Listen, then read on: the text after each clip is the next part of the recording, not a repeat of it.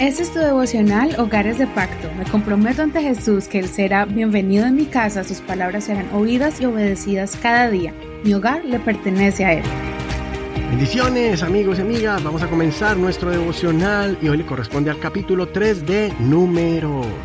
El tema de hoy es Cuida lo sagrado, lo que Dios te ha encomendado. Vamos a leer desde el verso 1 al 10. Esta es la versión Reina Valera actualizada 2015. Este es el registro de los descendientes de Aarón y de Moisés el día que el Señor habló a Moisés en el monte Sinaí. Estos son los nombres de los hijos de Aarón, Nadab, el primogénito, Abiú, Eleazar e Itamar.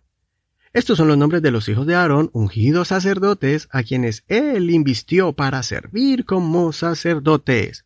Pero Nadab y Abiú murieron delante del Señor cuando ofrecieron fuego extraño delante del Señor en el desierto de Sinaí y no tuvieron hijos. Así que Eleazar y Tamar sirvieron como sacerdotes delante de su padre Aarón. El Señor habló a Moisés diciendo, Haz que se acerque la tribu de Leví y ponla delante del sacerdote Aarón para que ellos le sirvan, que guarden delante del tabernáculo de reunión lo que él les ha encomendado y lo que ha sido encomendado a toda la congregación para llevar a cabo el servicio del tabernáculo, que cuiden de todos los utensilios del tabernáculo de reunión y lo que ha sido encomendado a los hijos de Israel para llevar a cabo el servicio del tabernáculo. Darás los levitas a Aarón y a sus hijos. Le son enteramente dedicados de entre los hijos de Israel. Constituirán a Aarón y a sus hijos para que cumplan con su sacerdocio el extraño que se acerque será muerto. Hasta aquí la lectura de hoy. No olvides leer todo el capítulo completo para que entiendas todo el concepto de esta enseñanza. Este capítulo es especial porque muestra el momento cuando Dios autoriza censar a los levitas, pero con un propósito específico, que cada levita fuera el reemplazo de cada primogénito de las demás tribus. El número equivalente de cada persona y ganado debía ser igual, ya que los levitas y sus pertenencias tomarían el lugar de los primogénitos, y así se convertirían en posesión de Dios como una ofrenda. El déficit del número fue complementado con una ofrenda especial, o sea, habían más primogénitos de todas las tribus que de, de los levitas. Entonces se recogió una ofrenda para cumplir esa cuota del déficit del número y se complementó. También me impresiona el mandato de Dios a los levitas acerca del cuidado que ellos debían tener con todos los rituales, ordenanzas y utensilios del tabernáculo. No debían salirse de los parámetros establecidos, de los reglamentos del orden del culto, y debían cuidar y proteger solemnemente todas estas cosas. Esta responsabilidad nos recuerda dos cosas. Uno, que somos sacerdotes llamados por Dios para ofrecer adoración en su presencia con elementos sagrados como la oración, cánticos de alabanzas, ofrendas voluntarias de nuestros bienes y nuestros dones, los dones que Dios nos da por medio de su Santo Espíritu, el don de enseñanza, de profecía, el de misericordia, de hospedaje, de fe, eh, de discernimiento de espíritus, etcétera, etcétera.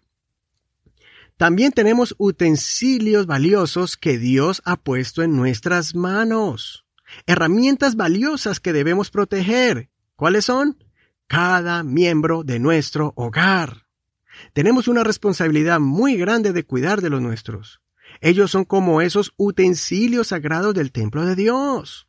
Por ejemplo, el Señor bendecía a los niños en su tiempo y los puso como ejemplo para que aprendiéramos de ellos, porque de ellos es el reino de los cielos. No solamente los niños, sino también los jóvenes. Los jóvenes también son utensilios de alabanza al Señor.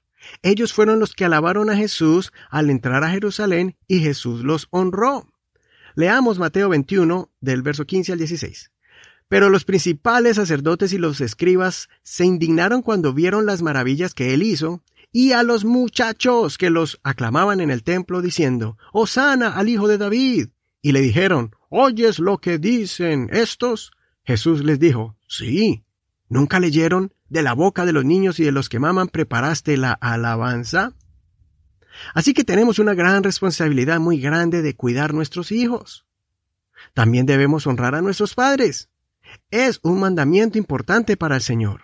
Cuidar de ellos y respetarlos trae bendición sobre nosotros y honramos a nuestro Padre Celestial. En general, la Biblia dice que si no cuidamos de los miembros de nuestro hogar, proveyendo para sus necesidades, instruyéndolos en la verdad, seremos igual o peor que alguien que no ha tenido un encuentro con el Señor. Eso está en 1 Timoteo capítulo 5 verso 8. Dice así, si alguien no tiene cuidado de los suyos, y especialmente de los de su casa, ha negado la fe y es peor que un incrédulo. Soy tu hermano y amigo Eduardo Rodríguez. Que el Señor escuche tu oración y te convierta en un buen sacerdote, mayordomo de los tesoros de Dios a tu cargo, que es tu familia. Muchas gracias por escuchar este devocional. Espero que haya sido de gran bendición para tu vida y que te ayude a ser una mejor persona, un mejor padre, un mejor esposo, un mejor hijo. Nos vemos la próxima semana con una nueva enseñanza. Gracias por compartir este devocional. Gracias por tu apoyo incondicional. Gracias por tus oraciones y por tus palabras de ánimo. Aquellas que nos dejas en Facebook o por WhatsApp. Y si tienes una petición, podemos orar por ti. Puedes dejarla allí en nuestra página de Facebook, Hogares de Pacto Devocional. Señor te bendiga en este hermoso día.